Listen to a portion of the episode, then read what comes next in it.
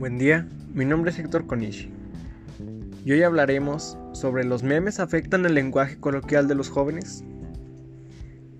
Pues ya lo veremos. Primero que nada hay que aclarar y hay que saber qué es un meme y cómo surgió y el por qué. Los memes han sido una tendencia que surgió en los inicios del Internet y de las redes sociales. Esto se les caracteriza por el uso de humor, tiende a ser humor negro y este no es creado por una empresa ni nada por el estilo.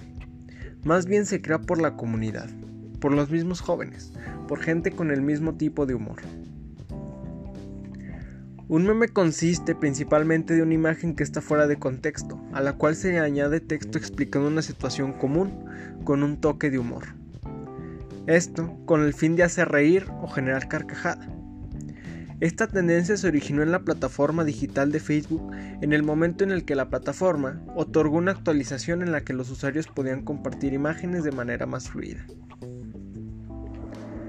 Una vez teniendo en cuenta que es un meme, podemos saber cómo influyen y el por qué. En lo que más llegan a influir es en el lenguaje, debido a que estos tienen a ser una tendencia, algo que se globaliza, un trending topic. Es como algo cuando nos gusta. Pondremos un ejemplo sencillo. En el momento en el que nosotros miramos una serie o película o un libro, nosotros llegamos a imitar inconscientemente o a tener una conducta similar parecida al personaje. Sucede lo mismo con los memes.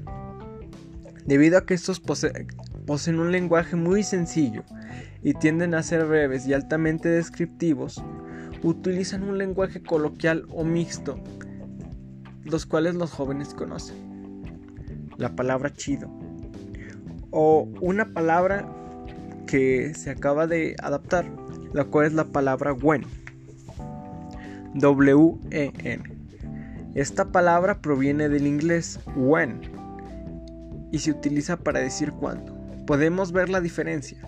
W-E-N en español y en los memes, y en inglés se utiliza W-H-E-N. Esta palabra se utiliza para decir cuándo y se fue utilizando con el paso del tiempo. Como lo hemos podido notar, el lenguaje ha ido evolucionando con el paso del tiempo, ya sea así por películas, por el radio, por la televisión, por los cómics, por libros, etc. El lenguaje no es algo que se va a quedar así para siempre estará constantemente evolucionando. Por mi parte es todo, mi nombre es Héctor Konishi y gracias por escuchar.